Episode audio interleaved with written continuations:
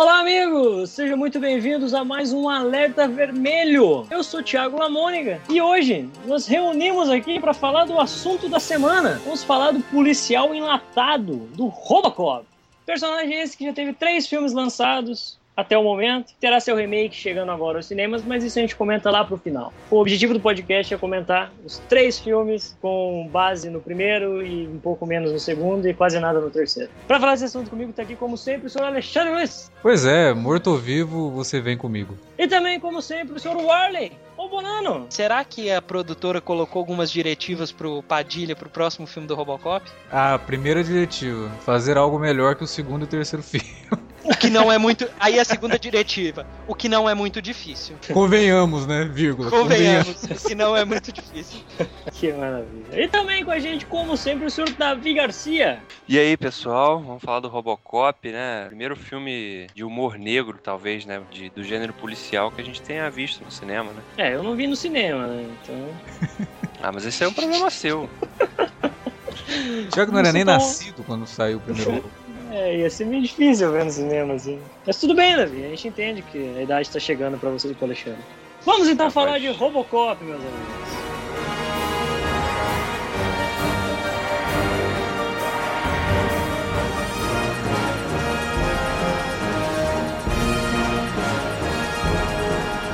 Senhor Alexandre Luiz, a cabeça humana num corpo de lata.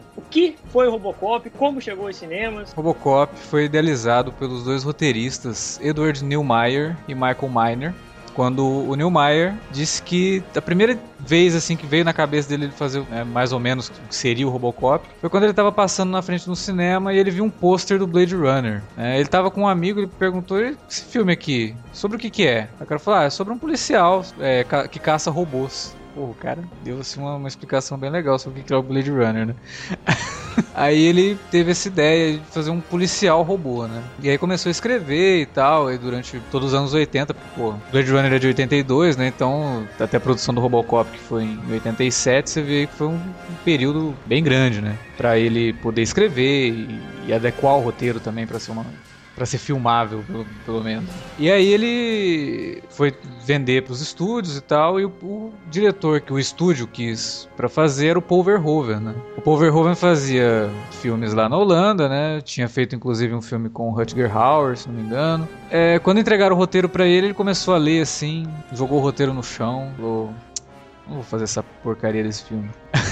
Isso aqui não é para mim, não. Aí disse que a mulher dele chegou para ele e falou: Não, peraí, lê direito. Eu acho que tem algumas coisas aqui que você pode usar, sim. É, acho que o roteiro tem potencial e se você pegar para fazer, eu acho que você pode colocar um pouco do teu jeito de fazer filmes, né? Aí ele pegou o roteiro, releu o roteiro, aí ele leu inteiro, né? Foi até o fim. Pegou e falou: Não, realmente, isso aqui eu acho que dá para fazer alguma coisa assim. E o Paul Verhoeven, ele é um cara que depois, né, com os, os outros filmes dele, a gente pode perceber que ele é um cara que tem um, um, uma veia crítica muito forte, né? Ele, ele não iria simplesmente pegar o Robocop e fazer um filme sobre um policial é, que sai por aí matando todo mundo, um filme extremamente violento, mas sem colocar algum comentário nesse filme. E assim ele fez, né, o Robocop, que é de 1987, como uma alegoria a... O filme, eu tava revendo ele esses dias, o filme parece assim, que é um futuro em que a sociedade ficou parada com todos os problemas dos anos 80, né? Então, assim, uhum. capitalismo exagerado, é, as grandes corporações, a serviço público inexistente,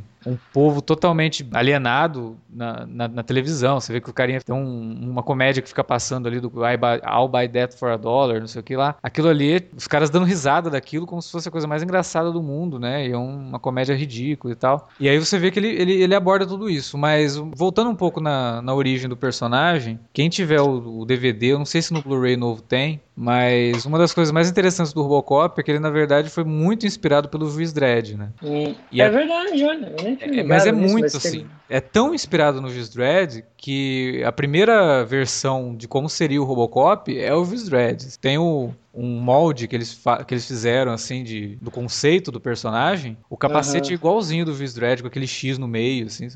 é totalmente chupado do juiz, e aí o, o Verhoeven acabou colocando a mão nisso também, junto com a equipe de direção de arte, acabou criando um personagem totalmente diferente. Mas a ideia principal é, é muito parecida e até mesmo o próprio Juiz Dredd também é, trabalha com essa alegoria, né, com essa crítica social, com essa sátira social que o Robocop acabou trabalhando tão bem. Mas o, o Davi tem no Blu-ray novo ou não? Te- Não, eles comentam, tem uma faixa de comentários dos bônus que tem uma conversa com o Paul Verhoeven, os roteiristas. Eles estão conversando. Foi em 2012 até, uma conversa quando o filme fez 25 anos. Hum. Aí tem, uma, tem um momento que eles comentam isso mesmo. Falam, inclusive, esses três falam também nessa conversa, eles falam do Blade Runner e tal. Tem toda essa conversa do que o Alex citou aí da, da mulher do Ver, o Verhoeven falar, agradecendo a mulher dele, né?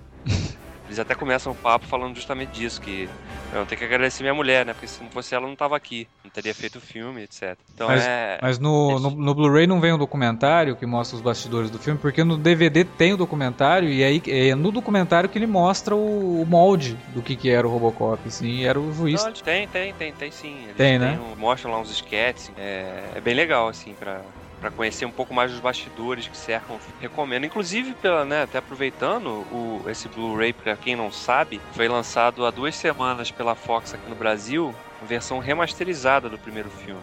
E até então só existia uma cópia bem, bem fraquinha, assim, da Flash Star que foi lançada aqui. Essa não, essa tá perfeita. E tem mais os extras, né? Que, que são sempre um adendo a mais pra quem curte conhecer um pouco dos bastidores de, do filme. Assim, né? É, como o Alex tinha comentado dos problemas, né? Parecia que o filme tinha, apesar de ser futurista, problemas da década de 80. Vários daqueles problemas não deixam de ser atuais. Ah, e várias sim. daquelas críticas não deixam de ser atuais. O que é mais assustador ainda, né? Você vê Ah. que passou quase 30 anos e tem coisa Mas que não vai mudou, passar né? mais 50, mais 70 e vai continuar a mesma coisa. É. Agora, só um, um- um outro adendo, eu não sei, eu não ouvi a faixa de, com- de comentários, não sei se eles comentam isso, não sei se surge esse assunto, mas depois mais pra frente, a gente, quando for falar do segundo, vai ter uma coisa aí que pra mim é muito óbvia a inspiração, até a questão assim de como a história é contada, com as intromissões dos telejornais, dos comerciais, Uhum. que é do Batman Cavaleiro das Trevas. Porque é a mesma coisa, e até assim, você pegar o Batman Cavaleiro das Trevas, ele, ele faz o mesmo tipo de, de, de crítica, ele, ele, ele usa os mesmos tipos de vícios dos anos 80, né? E tem a mesma narrativa, assim, de.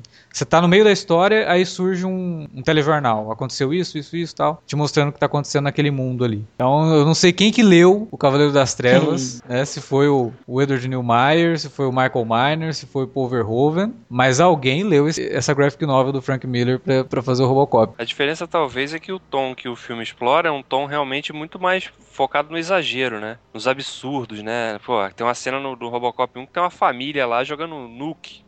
Que é, né? Você tá, tá, tá acionando uma bomba nuclear. pra- esse, esse, é, olha, esse é o Batalha Naval que eu sempre sonhei ter. Ah, porque essa, essas, essas chamadinhas que vão, vão sendo entrecortadas durante o filme, elas, elas não são só um- uma crítica, né? Ela, ela, quer dizer, elas funcionam como sátira, mas é, é, elas são muito mais críticas também ao próprio momento daquela época, né? O governo Reagan ainda, né? Sim. E a gente ainda tinha ali o resquício da Guerra Fria e, né, aquela coisa toda e realmente falando do poderio armamentista, né, dos perigos realmente de se investir nisso e que poderiam ocasionar realmente aquele estado de, de caos total, né? E as chamadas da, da televisão são sempre, né, os, são, são aquela dupla de jornalistas ali que aparecem em determinados momentos do filme, até comentando algumas passagens do próprio filme, né? Sim. Por exemplo, quando tem no, no início, quando vão fazer a demonstração do é, D209, que, que dá errado lá, que ele fuzila o cara lá no, no coisa, a gente vê os jornalistas comentando, né, brevemente aquilo ali também. Que é uma coisa que depois o Tim Burton utilizou no primeiro Batman, né? Ele também coloca ali os jornalistas comentando É, verdade. determinadas verdade. coisas ali. É, tem uma curiosidade, assim,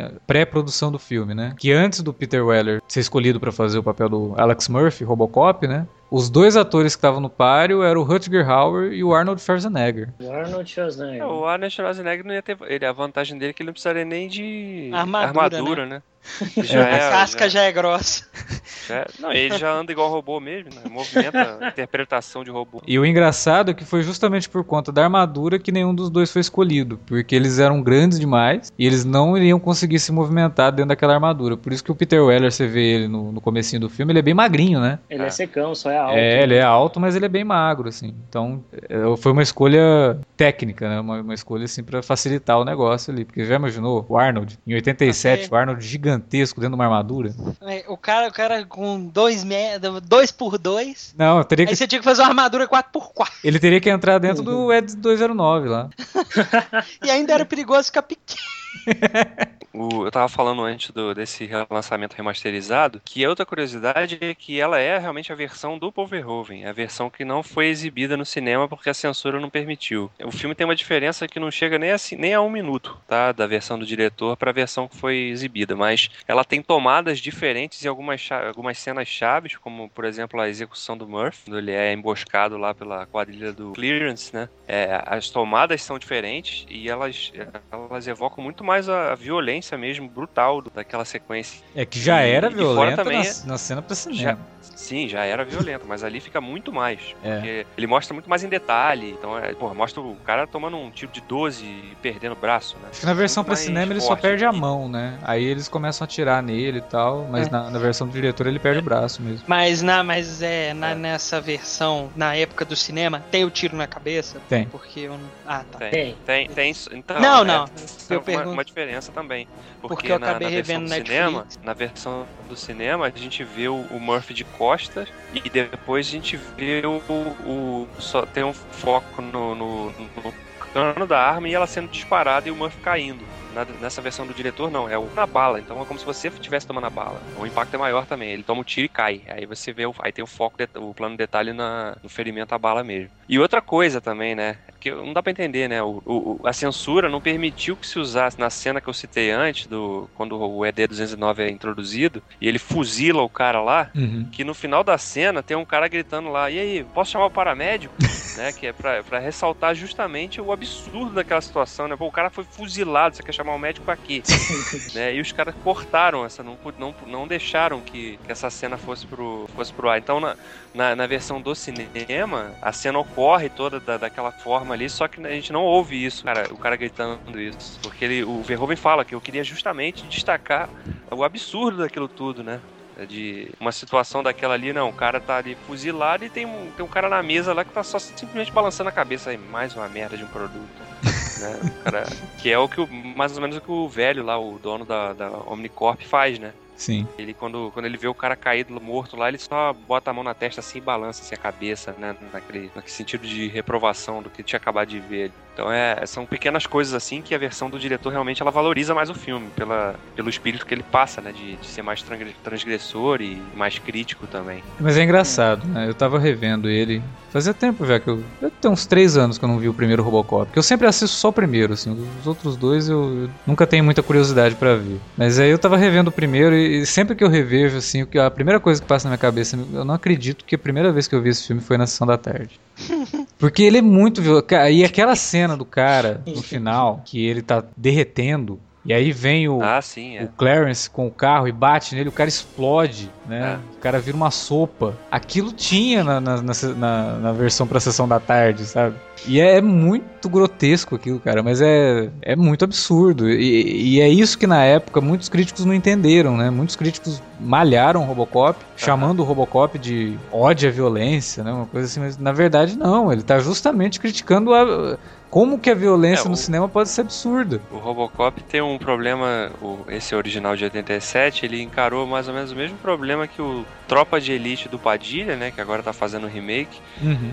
O, o Tropa de Elite, quando foi lançado, foi encarado como, por muitos como uma- um ódio ao fascismo, né? Sim. né? Olha, a polícia tinha que ser assim, né? Não sei o que, quando é justamente o contrário. E o Robocop passou- sofreu isso também. Quando ele foi lançado, né? Era um, o Paul Verhoeven é um cara de esquerda, né? Ele, ele justamente faz aquilo como uma crítica à, à, né, à política de direita do governo Reagan, né? E conservadora e aquela visão bem distorcida de mundo. É justamente isso. Então, na época que o filme foi lançado, o pessoal de esquerda disse que o filme era fascista, né? Quando na verdade era justamente o contrário. E é engraçado. impressionante como uma, uma- Mas- uma interpretação obtusa de algumas pessoas distorce, né? Peraí, meu amigo. Mas tô- é a mania de perseguição, né? Não, e. sempre não, é- tão con- sempre tão contra a minha ideologia, cara. Isso acontece. a gente vê isso todo dia.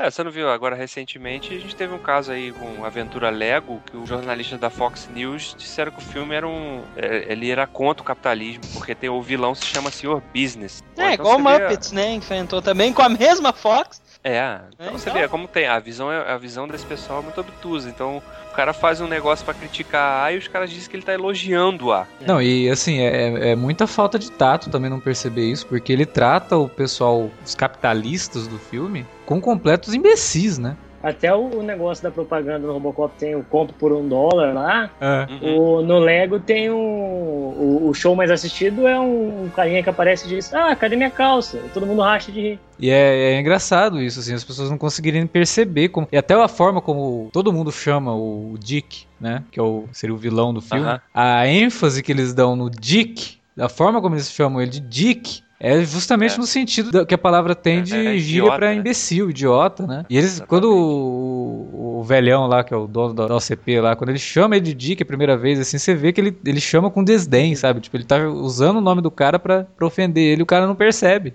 E, esses toques, assim, do Robocop, eu acho que são essenciais pro filme ter se tornado o cult que ele se tornou. Ele não é só um... Porque muita gente fala assim, ah, Robocop, pra falar agora do, do filme do Padilha, que a gente não viu ainda, mas a grande crítica, né? Ah, o filme não vai ser violento como o original. Mas a grande questão aí não é nem que o filme vai ser violento ou não. A violência é importante pro primeiro Robocop? Ela é, porque era um, um reflexo da época. Pegar os filmes né, de ação dos anos 80, tinha violência de uma forma... de- É muito mais explícita, né? é, explícita e, né? E gráfica também. né? Isso. Mas assim, ela não é o principal. O principal do Robocop é justamente essa questão da crítica social, né, da É. sátira social. E, e como se diz, como ele é um personagem que veio da mídia cinema, né? Sim. Ele não foi criado, por exemplo, um quadrinho que tem que, vamos supor, tem que, ah, vamos adaptar, entendeu? Uhum. É um, é um remake, exatamente, é um remake. Então, o que, que vai acontecer? Se fosse pra manter as me- exatamente as mesmas ideias do primeiro Robocop, não há necessidade de fazer um remake. É, eu penso assim, no- eu acho que é a ideia, né? Espero que o Padilha tenha feito isso pelo que as entrevistas. Se ele fizer críticas pertinentes ao mundo que a gente vive hoje, cara, e forem bem feitas, como ele fez em Tropa de Elite, pra mim eu já vou ficar extremamente satisfeito com o filme. Violência é só um, é só um Sim, é uma ele, coisa a ele não mais. precisa ser violento pra ele ser maduro. A gente já Sim, falou não, e- isso. Por acho. exemplo, o Batman Cavaleiro das Exato, Trevas. era isso que eu ia falar agora. O Batman Cavaleiro das Trevas é o melhor exemplo. Ele é PG-13. É o Tem sangue no PG-13, filme? Nem sangue tem no filme, né? Não tem sangue. Nem sangue. E, tem. nem- e- e- e mesmo assim ele soa como um filme extremamente maduro, todo mundo idolatra. Então isso não quer dizer nada. Eu acho que não vale nem assim, é, é defender. o- É porque a gente não viu ainda, né? A gente, no Óbvio. momento que a gente gravando É, não, esse isso é só um Robocop aqui- comentário assim a Sim, respeito a de muita gente, gente. de como a gente pensa que. É, né, sim. as- Não, o que eu queria dizer é que o- nas entrevistas que eu tenho lido do Padilha, ele fala que o- a intenção dele, a ideia que ele quer explorar com esse remake é mostrar justamente o conflito de como que o homem perde identidade à medida em que ele se torna dependente da tecnologia, né? E Hum. ele faz, vai fazer isso mostrando justamente essa mescla de um ser humano que se torna uma máquina, né? Que se mistura, se confunde com uma máquina. Então,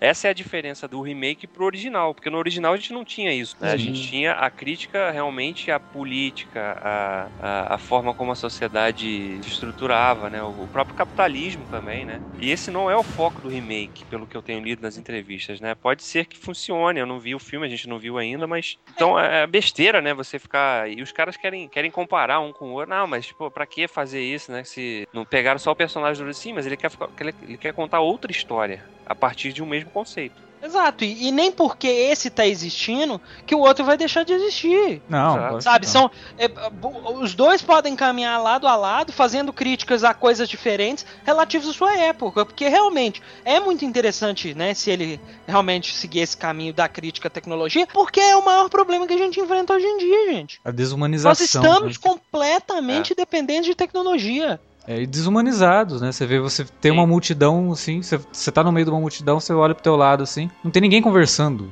É, o cara é, tá com é, o celular é na mão, entendeu? É meio que uma crítica com outro filme, né? Que muitos aí reclamam, por exemplo, é aquele sangue que a gente faz no início do filme. Ah, mas o Todo sangue mundo- quente é bacana. O sangue Todo quente. mundo no celular, andando, como se fossem zumbis. Sim, mas a crítica toda do, do sangue quente é justamente essa, né? Sim, né? Os É- é- zumbis do filme é justamente essa falta de humanização, que é, Exato. que é quando um percebe que consegue se relacionar com outra pessoa, é que ele salva os outros. Isso é a ideia do filme. Aliás, Sangue Quente é um filme assim que na época passou, a gente não comentou, mas é um filme muito interessante. É, foi É. vendido como se fosse um crepúsculo, mas ele é muito mais do que isso. Com certeza. A ideia principal dele é muito boa. É, não. né? filme Então eu, eu acho que po- pode, realmente surgir algo muito interessante. A gente tá realmente só nas especulações, porque a gente ainda não viu. Sim. Mas, mas tem, tem como, tem como isso ficar bom. Mas vamos falar do, do, do primeiro Robocop ainda, né? Uma coisa que, assistindo ao filme de novo, né? Eu tava assistindo com a minha namorada, ela falou, mas peraí, eles não vão falar da família dele, né? É, não vai ter um... Ele não vai encontrar com o filho, com a mulher... E aí você para pra pensar, você fala, não, mas peraí, o filme não trata, não, não trata o Robocop como um ser humano, né? Quando ele se transforma no Robocop, ele realmente vira um utensílio, né? É, ele é um produto, né? É, e aí ele, na casa dele com a mulher, seria como se ela tivesse um liquidificador extra, né? E aí eles até discutem isso depois no No No terce- 2, né? No 2, né? Não, no 2. E uma pena que No discutem dois. de uma forma ridícula, porque a ideia é boa. É, É. tosco. É bem tosco. Mas sabe? não, não funcionaria se o filme parasse pra, olha, agora ele vai encontrar o filho, não sei o quê. É, é- São as É. lembranças do filho, as lembranças da mulher que acabam injetando um- alguma humanidade nele. Mas não é importante pra história que ela pare pra mostrar isso, né? E Chegar é, lá. e é exatamente por isso que ele é o único, né? Ele é o único protótipo que funciona, É. né? De todos que eles fizeram no 1, né? E no 2. Ele é o único que funciona. Porque ele tem alguma espécie de humanidade. Isso. Porque ele tem valores, né, embutidos. Sim. Não adianta só você embutir. Programar, né? É, É, exato. Ele- não, ele é até programado, né? Só que o lado humano dele entra em conflito com a programação e, e aí traz o conflito pro personagem. Mas é que é independente da família, né? No primeiro isso é um É. aspecto que fica de lado porque justamente não precisava daquilo, né? Explorar, que não ia agregar nada pra, pra história do que o primeiro filme quer contar, colocando a mulher, o filho dele ali no meio da É, jogada. E acabar atrapalhando a narrativa, Não, muito, ia atrapalhar muito. Né? né? Ia cortar completamente o ritmo do Que é, é, que é justamente o que acontece no segundo, né? Porque o segundo ele começa, ele, ele, ele aponta que, ah, vamos explorar essa ideia agora, porque agora ele, ele é um cara que se lembra mais, né, dos eventos, né, do que aconteceram com ele, de quem ele é, né? Porque no, afinal do primeiro filme ele termina, a- a- qual é a frase que encerra o primeiro filme? Ele tá ali na sala e ele, né, matou ali o, o Dick, né? Jogou o Dick lá embaixo, que é uma cena até, que também é uma cena muito engraçada, né, pela execução. É. Porque ele tinha, o Robocop tem a diretriz 4 que é não atacar nenhum membro da, da OCP, né? É. E aí o cara, o chefão fala pro Dick, fala assim, você tá despedido aí, obrigado. Aí ele, É. obrigado, senhor. Pá, pá, pá. Isso, ele- é, É. é. Exatamente. E aí no final o cara fala assim, qual é o seu nome, né, meu jovem, né, sei lá. É. Aí ele vira e fala Alex Murphy, né. Então quer dizer, no- isso é carregado pro segundo filme, e aí sim, a gente tem um conceito ali de, ah, ok, vamos mostrar o que aconteceu com a família dele, né, pelo menos, né, e tal. Mas aí fica, fica pelo meio do caminho, né, porque a gente só viu uma cena lá dele visitando a casa, com a casa vazia, né, ele tendo uma visão lá da, da mulher dele chamando ele. A né. mulher dele vai lá na, na delegacia de polícia Na conversar com delegacia. ele. Não, sim, mas eu digo quando Aí, ele mas vai assim, na casa. é, é muito tosco, porque ele chega, ela chega lá, aí ele. Os caras falam pra ele, ó, acabou, você não tem que ficar com a tua mulher, você tá atrapalhando ela e não sei o quê. Aí ela E ele chega lá. acata de boa. É, ele, beleza. Não, mas ele tá. Mas, é- mas é que tá. Ele sabe que ele tá certo em fazer isso. Porque não faz Sim. sentido. O que, que ele vai ser pra ela? É. Ele não é mais um Murphy, ele é só o Robocop. A única coisa do Murphy que tem ali é o rosto. E não sobrou nada dele. É, o rosto e as memórias, né? É, e as Ele memórias, mas como é que Ele ele. não pode ser o. não pode ser mais o marido. Não, e aí eles começam. Imagina o Robocop, vida de marido, indo comprar pão na padaria. O legal do primeiro também é que ele não tem um vilão só, né? Ele tem um vilão. Ele tem as, cla- as categorias de vilão, né? Ele aponta primeiro o. Tem o Dick, que é o VP lá da, da OCP e tal, que é o cara que tá por trás. Aí tem o cara que é o executivo, que é subir a qualquer custo, né? Que é o Bob, né? O nome dele. Que é o Miguel Ferrer, né? É o Bob, Bob Moore. É o Miguel Fer- Tem o Bob, aí tem o, o Clarence, que é justamente o cara que tá lá, tá lá embaixo, né? Tá na, É. na operação, digamos assim. Né? Mas o pior é que o Miguel Ferrer, você não dá nem pra considerar ele como vilão, porque se não fosse ele, o Robocop não existiria, né? Não, também, né? Ele é o cara eu que- digo assim, eu digo assim, ele representa aquele cara que quer subir a qualquer, a qualquer custo, Sim, né? sim. Sem escrúpulos, né? E, e que se É. dá mal porque ele, né, mexe com um cara em- que era pior que ele, É. né? E de, de determinado momento assim, a gente até torce por, por ele, né? Porque o Dick é tão filho da puta que a hora que ele entra na, na disputa você fala, pô, até que seria legal, mas não, né? O Dick acaba mandando o, o Bodker matar o coitado do, do Bob Morton. Pelo menos ele morreu feliz, né? Porque tava ali com. Tava se divertindo tava ali, se né? divertindo. Nem sentiu muito os dois tiros na perna que ele levou. Porque tava dopado de cocaína, mas beleza. Ah, só um, só um comentário, né? Eu não lembrava de jeito nenhum que o pai da Laura Palmer Ah, verdade, era o vilão, né? Era um dos capangas era um dos capangas. Verdade. Foi o primeiro, primeiro papel, acho que, dele de destaque. Ele. É. De, quer dizer, de muita gente, né? Do Miguel Ferrer, do próprio Peter Weller, cara, Sim, né? é. Ninguém sabia quem era antes. E É, também o- depois ninguém ficou sabendo muito, muito também, né? Porque ele fez algumas outras coisas e ficou sumido por um bom tempo. É, ele foi, ele foi reaparecer há pouco tempo, né? No, quando ele apareceu em Dexter. É. né, Quando ele fez. Quando ele participou Star de. Trek. É, no cinema Star Trek, né? Ele fez 24 horas também. Isso, ele fez 24 horas também, verdade. Acho que o É. grande retorno dele foi em 24 horas, não foi não? Foi 24 horas. E, É. e agora na última temporada de Sons of Anarchy ele também tá, tem um personagem. Antes de falar do segundo, gente, acho que a gente pode falar das frases de efeito, né? Que ficaram Nossa, marcadas tem também um no monte, primeiro, né? Bom, tem a mais famosa, né? Do Dead or Alive You Come With É. Me, né? E quando ele encara um dos capangas lá também na cena do posto lá, né? Que ele, chama o cara de Creep, né? Your move, Creep. Mas tem muita frase de efeito e não só do Robocop, né? Cena que ele para ali e os caras estão tão com a loira lá, né? Que iam estuprar a mulher lá no beco e tal. Nossa, aquela cena é antológica. Cena... E aí ele dá um tiro no, no baixo do vestido da mulher, né? Entre as pernas dela e acerta as partes, os países baixos do, do cara lá. No... Essa cena é muito absurda.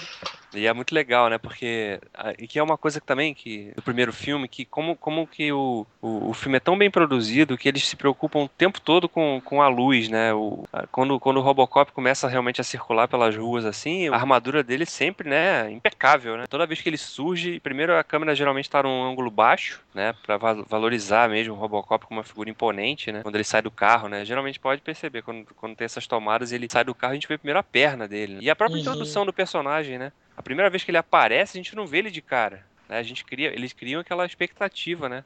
A gente vê ele através do vidro fosco, assim, da delegacia. E aí todo mundo da delegacia tá aqui. O que que tá acontecendo aí? O que que é isso, né? Só vão escutando barulho. Aí ele passa direto. A gente ainda não vê o personagem. Então, é... O primeiro filme ele é muito bem cuidado, né? Todos os aspectos. Então, é... Acho que por isso que ele ainda é um clássico até hoje, realmente. A discussão que ele faz da humanidade, assim, de como que a violência. Que é isso que a gente tava falando, né? O negócio é tudo muito bem. Ele, ele é tudo muito crítico, né? Quanto à violência. Então é o quanto que a violência, assim, nas mídias e a violência do dia a dia. É, acaba deixando a pessoa fria o suficiente pra achar que tá tudo legal, assim, sair por aí matando bandido, né? Uhum. De certa forma também deixa o cara como se fosse uma máquina, né? Como se fosse um, um ser sem sentimentos, né? E nisso, assim, o filme ele realmente é impecável. Se você pegar o primeiro filme só, ele, ele se fecha muito bem. Ele fala tudo que ele tem pra pra dizer só no, no primeiro filme ali. Mas acharam, né, que deveria haver um segundo, né?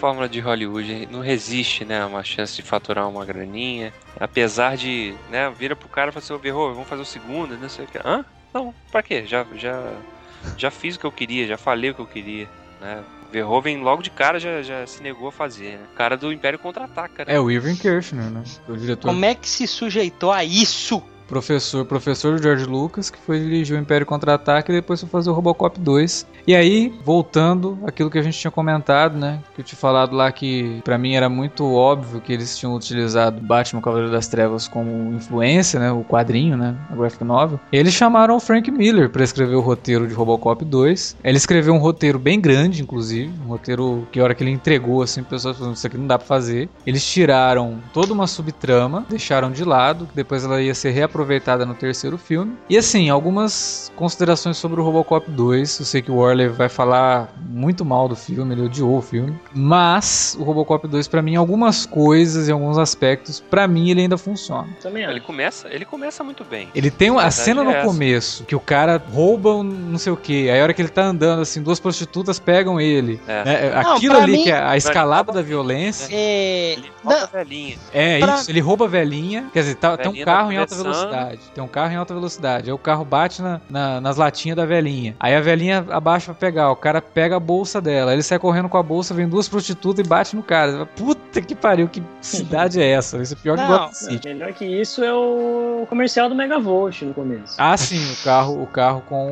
o, O alarme. o alarme, o alarme preferido da Raquel Sherazade, inclusive.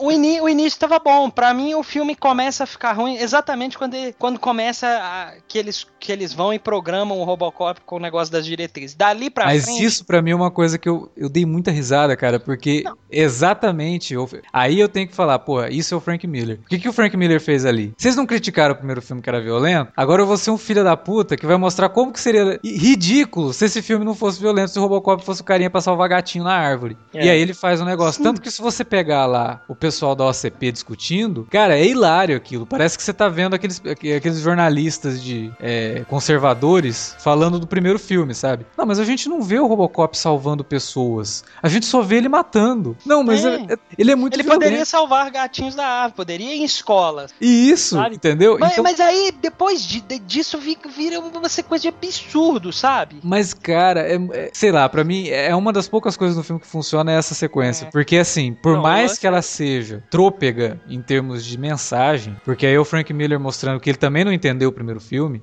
e aí ele passa uma mensagem de direita foda, porque aí é o seguinte, o que, que acontece ali quando o Robocop fica bonzinho e idiota? Ele, a primeira coisa que eles vão, que eles vão, o primeiro chamado que eles vão atender é um- uma gangue de criancinhas que estão roubando uma loja. Uhum. Aí a gangue de criancinhas, o Robocop chega lá, crianças, vocês não podem fazer. E aí ele, ele parece, sabe o quê? É super-herói dos anos 40, dos anos 50. Crianças, vocês não podem fazer isso. O que os pais de vocês vão pensar? Só Parece faltou o He-Man dando lição de moral no Exato, final. cara, mas isso é proposital. E aí, e aí só faltou ele falar assim: comam seus vegetais, né? Porque totalmente tosco isso. E É- você não deve conversar com estranhos na rua. isso. E aí o que que acontece? Eles entram no carro, continuam a ronda. Aí o Robocop para o carro pra ir lá fechar o hidrante que uma molecada tava brincando. Aí ele vai lá, fecha o hidrante, a molecada tá brincando, não sei o quê. Aí ele vira assim, ele vê um cara fumando e mete bala no cara que tá fumando. Só que ele não mata o cara, né? Ele dá tiro em volta do cara assim. O que, que é isso? É o aí é o Frank Miller entrando com todos os ideais de direita dele, né? Enquanto crianças estão pegando em armas, vocês acham que é certo eu, que sou tô fumando aqui, ser tratado como criminoso. A mensagem é essa. né? A mensagem é trôpega? É, é totalmente errada. Mas eu não posso negar que o troço foi feito de uma forma satírica. E assim, eu, eu dou risada pela, por como é ridículo aquilo, mas pra mim funciona. É uma das coisas que funciona. O que não funciona no Robocop 2 pra mim são os furos de roteiro que são ridículos, cara. A mulher lá que é contratada pra fazer o Robocop 2, né? Ela é psicóloga, não sei o quê. Qual a primeira coisa que ela fala pros caras do ACP? Ah, o Robocop funcionou porque vocês pegaram um policial cristão que ia na igreja todo domingo, que tinha família, que tinha valores e não sei o quê. Aí beleza, né? Você imagina que a mulher seguindo esse caminho, para dar certo, ela vai tentar pegar um outro policial assim. Não, do nada, ela resolve Começa pegar um escolher um drogas, cara. E aí depois ela não tem justificativa pra isso. Não, e, e ela já tava Não. querendo escolher, ela fez uma lista de ó, vários É, criminosos. Ela chega lá com uma lista de criminosos e fala, ah, peraí, Ai, é, Peraí, não que é que é só isso? isso? né? Não é só isso também, né? É, ela, ela não, não tem programação no Robocop 2. Basicamente, ele age só pro, pra consumir o nuke, que é a droga lá do é. Uhum. que o filme retrata, né? Não, e, então, aí- quer ainda, dizer, faz aí num robô que é viciado em drogas. e ainda tem o prefeito. Eu, ri, eu, eu fico rindo das cenas dele. Ah, não. Tão o prefeito é- absurdas que as despirocadas Prefeito é- dele, mano. O prefeito é tão bosta que ele realmente, literalmente, cai no esgoto, né? Numa cena lá. O prefeito eu- ali. personagem é tão ruim que é. É, é ridículo, é, é estereotipado, é terrível. É, o Muito prefeito ali é o Frank Miller dando os, os primeiros sinais de, de- de loucura dele, assim, porque é muito mais o Cavaleiro das Trevas 2, que é uma maluquice do começo ao fim, do que o Cavaleiro das Trevas de 85. assim. É, é realmente muito ruim ele, o prefeito. E aí, uma, uma outra coisa, assim, que eu acho que, que o segundo filme traz, até pra se diferenciar do primeiro, é que ele é muito mais quadrinhos, assim. A trilha sonora parece trilha sonora de filme de quadrinhos da época. A cidade, ela é muito mais é, caracterizada. Não, realmente Assim. aquela primeira cena parece Gotham. Sim. Não, se não parece Gotham, parece algo, algo tipo Dick Tracy. Lembra tanto a Gotham do, do, do, do Tim Burton como a cidade do Dick Tracy lá do, do filme de 90. Mas assim, é, e aí você vê muito mais cores, é um filme muito mais colorido que o primeiro. Então ele, ele traz um pouco dessa carga de, de quadrinhos assim mesmo. Ele, ele se assume mais quadrinhos mesmo que o Robocop só tenha sido, saído em quadrinhos depois do primeiro filme, né? Tenha sido um personagem criado para cinema. Mas eu, eu consigo aceitar algumas coisas do segundo. Eu acho que ele, ele tenta em alguns momentos até fazer rimas com o primeiro, né? Quando eles destroem o Robocop, a primeira coisa que eles destroem é a mão dele, né? Fazendo uma rima ali com o primeiro filme, que é a mão dele estoura e tal. E aí todo mundo tentando destruir o Robocop, fazendo uma rima também com quando eles estão construindo o Robocop, né? Que dá aqueles glitches assim, tipo, desliga, liga, desliga, liga. Então ele, ele, ele remete ao primeiro nisso aí. Mas, obviamente, ele é muito mais fraco que o primeiro. O, Frank Miller, apesar de, de trazer todas essas maluquices e essas críticas que ele faz, ele faz uma, ele faz uma crítica totalmente de, de direita, assim, tipo, até essa última obra dele que saiu no Brasil, né, Holy Terror, é nojento ler aquilo, cara, porque o cara, as ideias dele, assim, são, são muito erradas, sabe? É, o, o, o segundo filme também, a forma como ele termina é, é muito tosco, cara, porque a, a última, uma das últimas cenas, o, o velho tá lá, né, não sei o que, ah, então é encontrar a culpada, né, não sei o que, faz aquilo que a gente combinou, não sei o que. Aí a última cena do filme é ele entrando na limousine e aí tá lá com a mulher. Tipo, aí acaba o filme assim, do nada. Era o tipo, o diretor tava saco cheio já. Aguentava Nossa, mais. Termina, ah, aqui tem mais. O assistente virou pra ele, ó, tem mais uma página do roteiro. O quê? Não, fim, acabou isso aí, acabou essa bosta, acabou. Tanto que foi o último filme dele, acho que ele ficou tão traumatizado que não fez mais nada depois do Robocop 2. É porque o ele também não tem muito filme na filmografia dele, né? É, não, não tem, mas. Ele era é, mais ele era mais acadêmico do que diretor, acabou É, mas fazendo acho que ele, ele ficou- eu acho que ele realmente ficou traumatizado, cara, porque enganaram ele. ali. Ó, a gente vai fazer o segundo filme, vai ser assim, a ideia é tal, não sei o que, blá blá blá. Tamo com um roteiro aqui bem legal, tal. Ah, tá. Aí quando começou a gravar, falei, hã? Não tem nada a ver isso aqui, o que que vocês estão fazendo aqui? Cara? Tô num robô que é viciado em drogas. Porra, é essa? Ah, e a criancinha vilão, ó, Piazinho mafioso. Nossa, é. Nem, nem comentar, né? Não dá.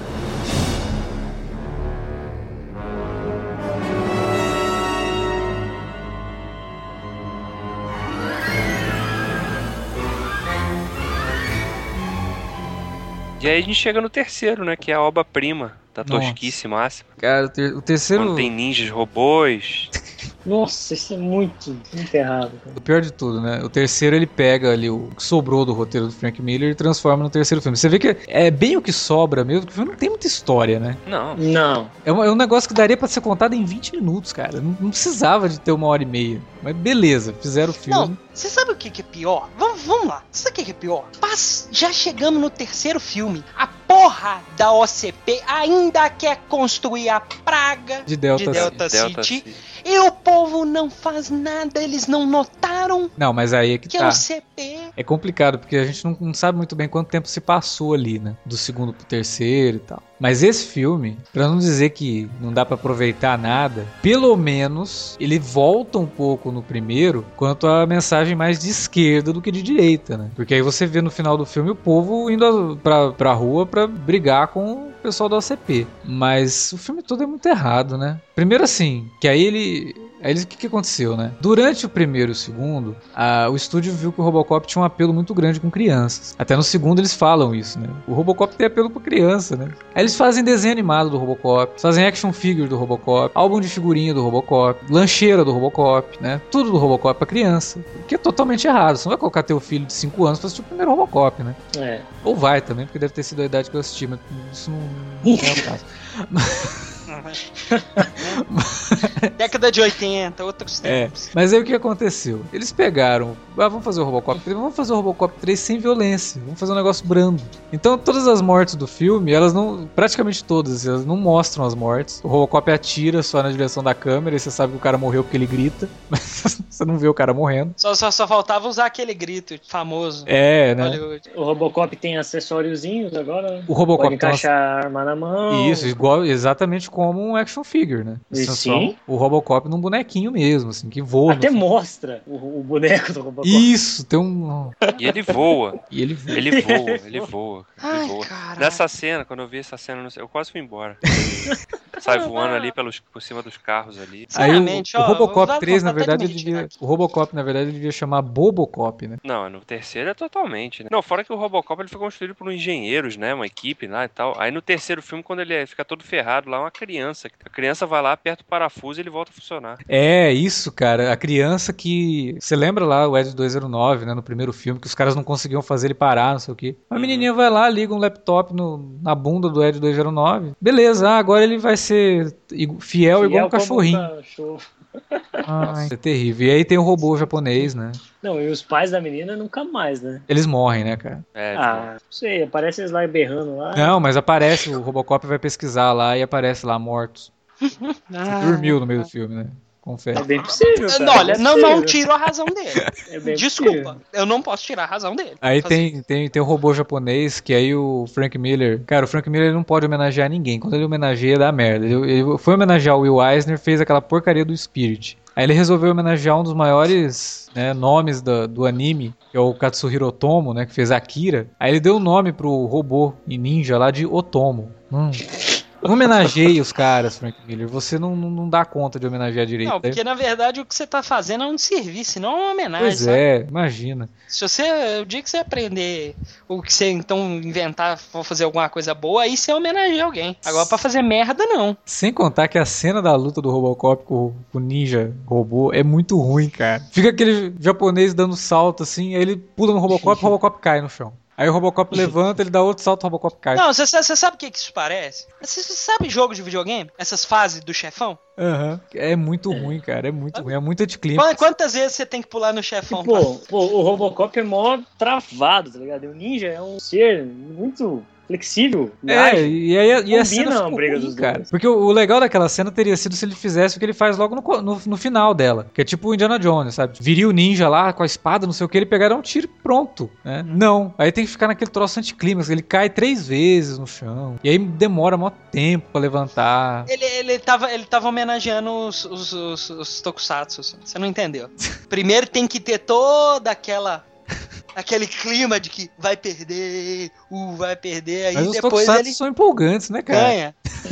É, é, mas, mas como se diz, o Frank Miller não sabe fazer homenagem, entendeu?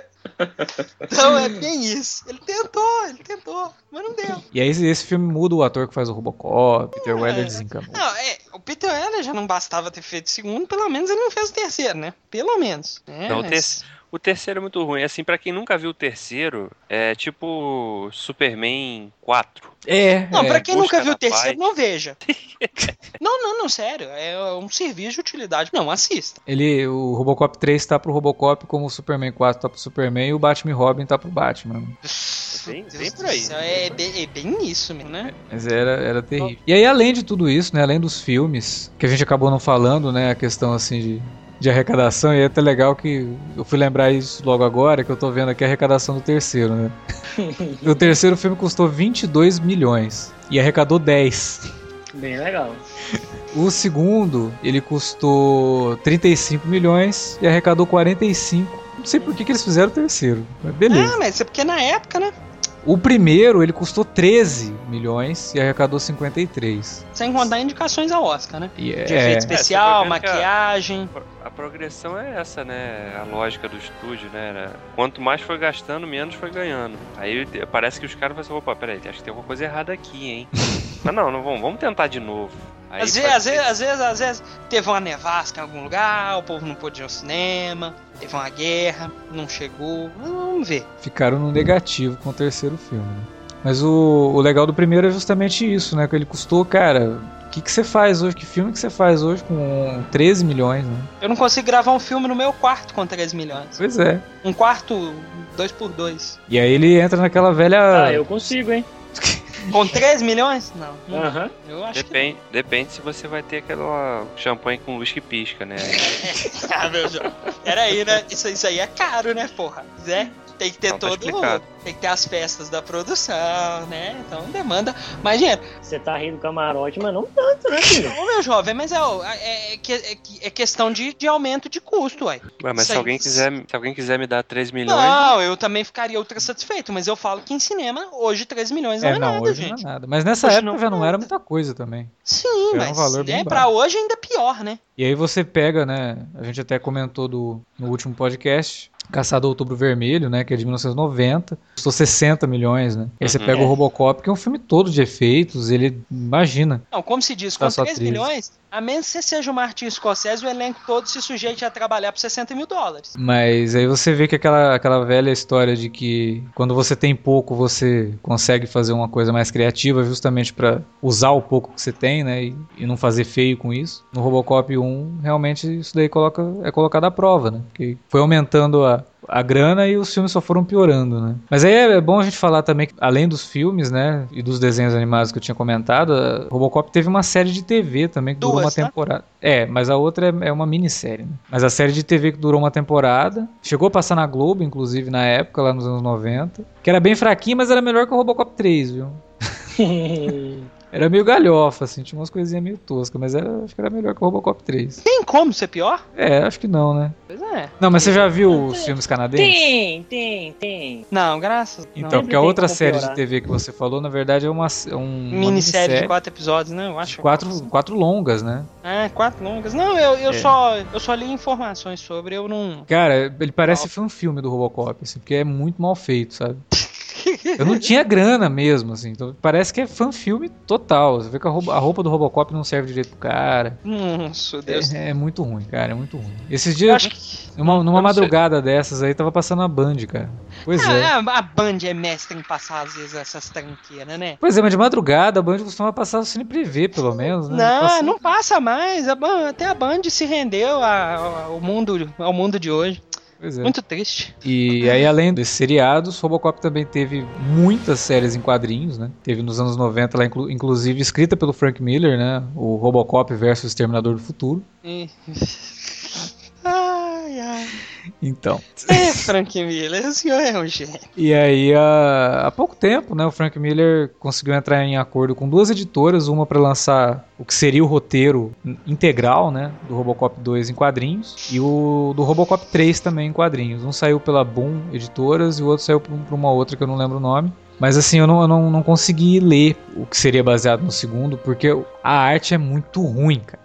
Pegaram um cara pra desenhar, que o cara ele, ele tenta imitar um quadrinista que chama Geoff Barrow, que é o cara que fez muitas artes conceituais do Matrix. E o Geoff Barrow, ele é maluco. Se você pegar a arte do cara assim, é muito detalhe. Ele coloca uns detalhes que você fala, não acredito que o cara desenhou isso. sabe? E o cara tenta imitar o estilo do cara, só que o cara não tem noção nenhuma de anatomia, sabe? Tipo, é, é muito tosco. Ele desenha as mulheres assim, todas as cenas que tem a Lewis, por exemplo, ele faz questão de mos- não mostrar explicitamente, mas destacar o peito e a bunda ao mesmo tempo dela, sabe?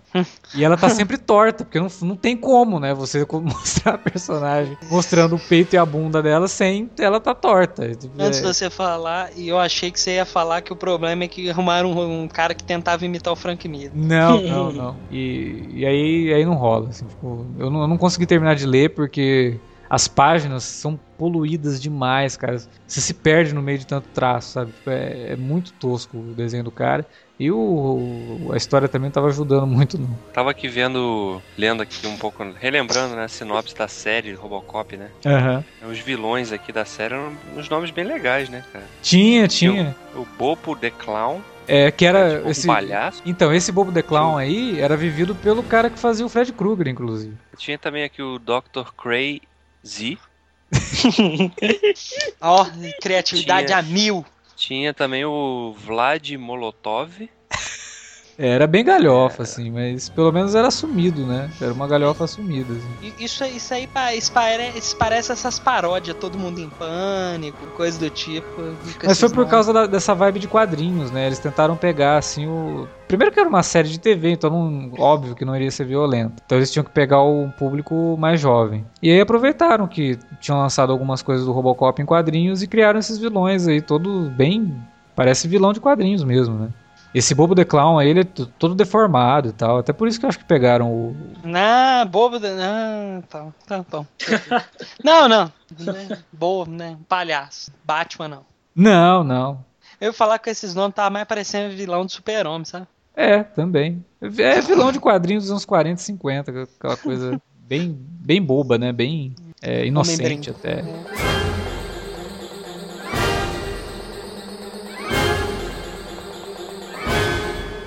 Então, mas eu acho que é isso, né? No fim de toda a, a cinesérie do Robocop, o único filme que realmente se salva é o primeiro. O segundo, até, é o que eu falei, eu consigo aceitar algumas coisas. E, e o terceiro, assim, dá pra jogar no lixo mesmo, porque é muito. Não. O resumo da ópera, Padilha, porra, não faz, não, não, não caga. Pior que o segundo e o terceiro, não, né? É, o resumo é esse. Se você conseguir fazer melhor que o primeiro, meus parabéns. Bato palmas e já conforto. Se ficar no mesmo nível, né? Também, também, parabéns. Ficar um pouco abaixo também, eu não tinha obrigação nenhuma de fazer melhor, porque, pô, o primeiro filme é muito bom. E até mesmo porque hoje em dia os estúdios tão andando tão chato que uma coisa é ele falar que o estúdio deu toda a liberdade pra ele agora, né? Na época de divulgação, né? É, isso aí é é uma coisa que, de verdade, assim, eu, não acredito não, mas... Que o Ah, estúdio deu liberdade ah, ou que ele não teve não deu, né, liberdade? cara? Não deu, né? Pois é. Vamos levar em verdade. conta aqui que quem era o primeiro diretor desse filme, né? É, o Aronofsky, né? É, Então, se o Aronofsky saiu, é porque o estúdio não tava dando liberdade. Eles não iam, se eles não deram liberdade pro Aronofsky, Eles não vão dar pro Padilha, por mais Não, que o Padilha seja bom. Eu Pois até é. acredito que ele, que ele que ele não tivesse liberdade no início, mas acho que ele foi ganhando talvez, porque ele outras, outra das coisas que ele já falou também é que ele foi fazendo, à medida que ele ia produzindo o filme, gravando, ele não sei o que, ele ele já ia direto pra sala de montagem, aí, aí montava a cena e levava pros caras verem, ó, tá ficando assim, tá ficando assado. Vai, vai, porque é diferente, né? Geralmente os caras fazem o filme todo, depois o cara monta vai mostrar o filme pronto, né? Pros executivos ali. Aí os caras vão sugerir mudanças aqui e ali, né? Ele já ia mostrando ao longo do processo, então isso pode ter dado um pouquinho de confiança pros caras, né? Bro, realmente, o cara tá fazendo um negócio aqui. Ele falou que ia fazer X e fez X, né? Então, não sei, né? Não dá pra dizer até que ponto É. que é papo só pra promover o filme. Exato. É, porque a esse ponto ele não ia chegar. Chegar, não, gente, olha, se, se vocês não gostarem do filme, eu queria dizer que eu, eu lavo minhas Claro. mãos. Porque...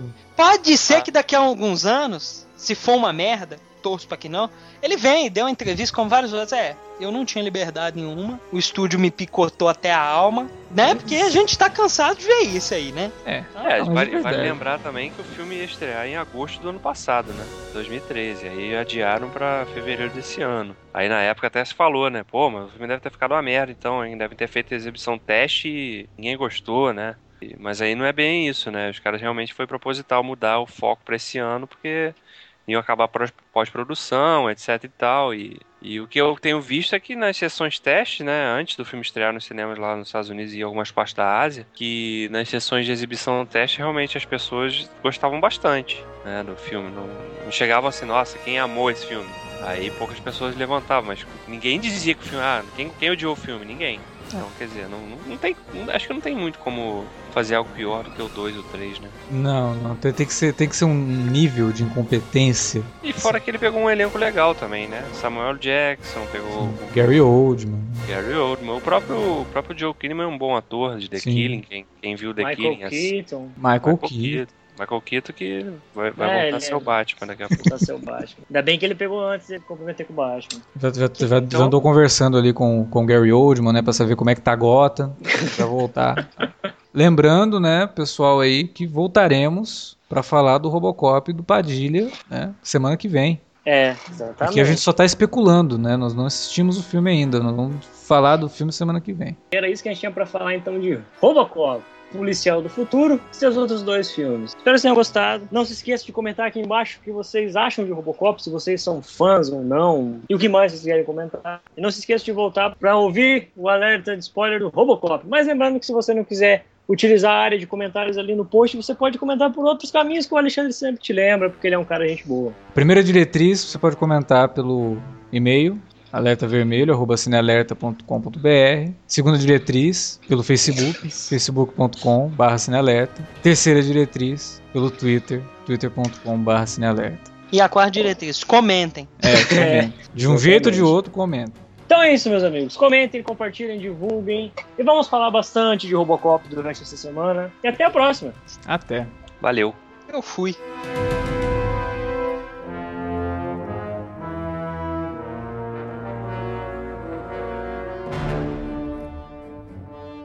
Antes de falar do segundo, a gente, acho que a gente pode falar das frases de efeito, né? Que ficaram Nossa, marcadas também tem um no monte, primeiro. né? Bom, tem a mais famosa, né? Do Come with me if you wanna... Não, porra. Não, esse é outro robô.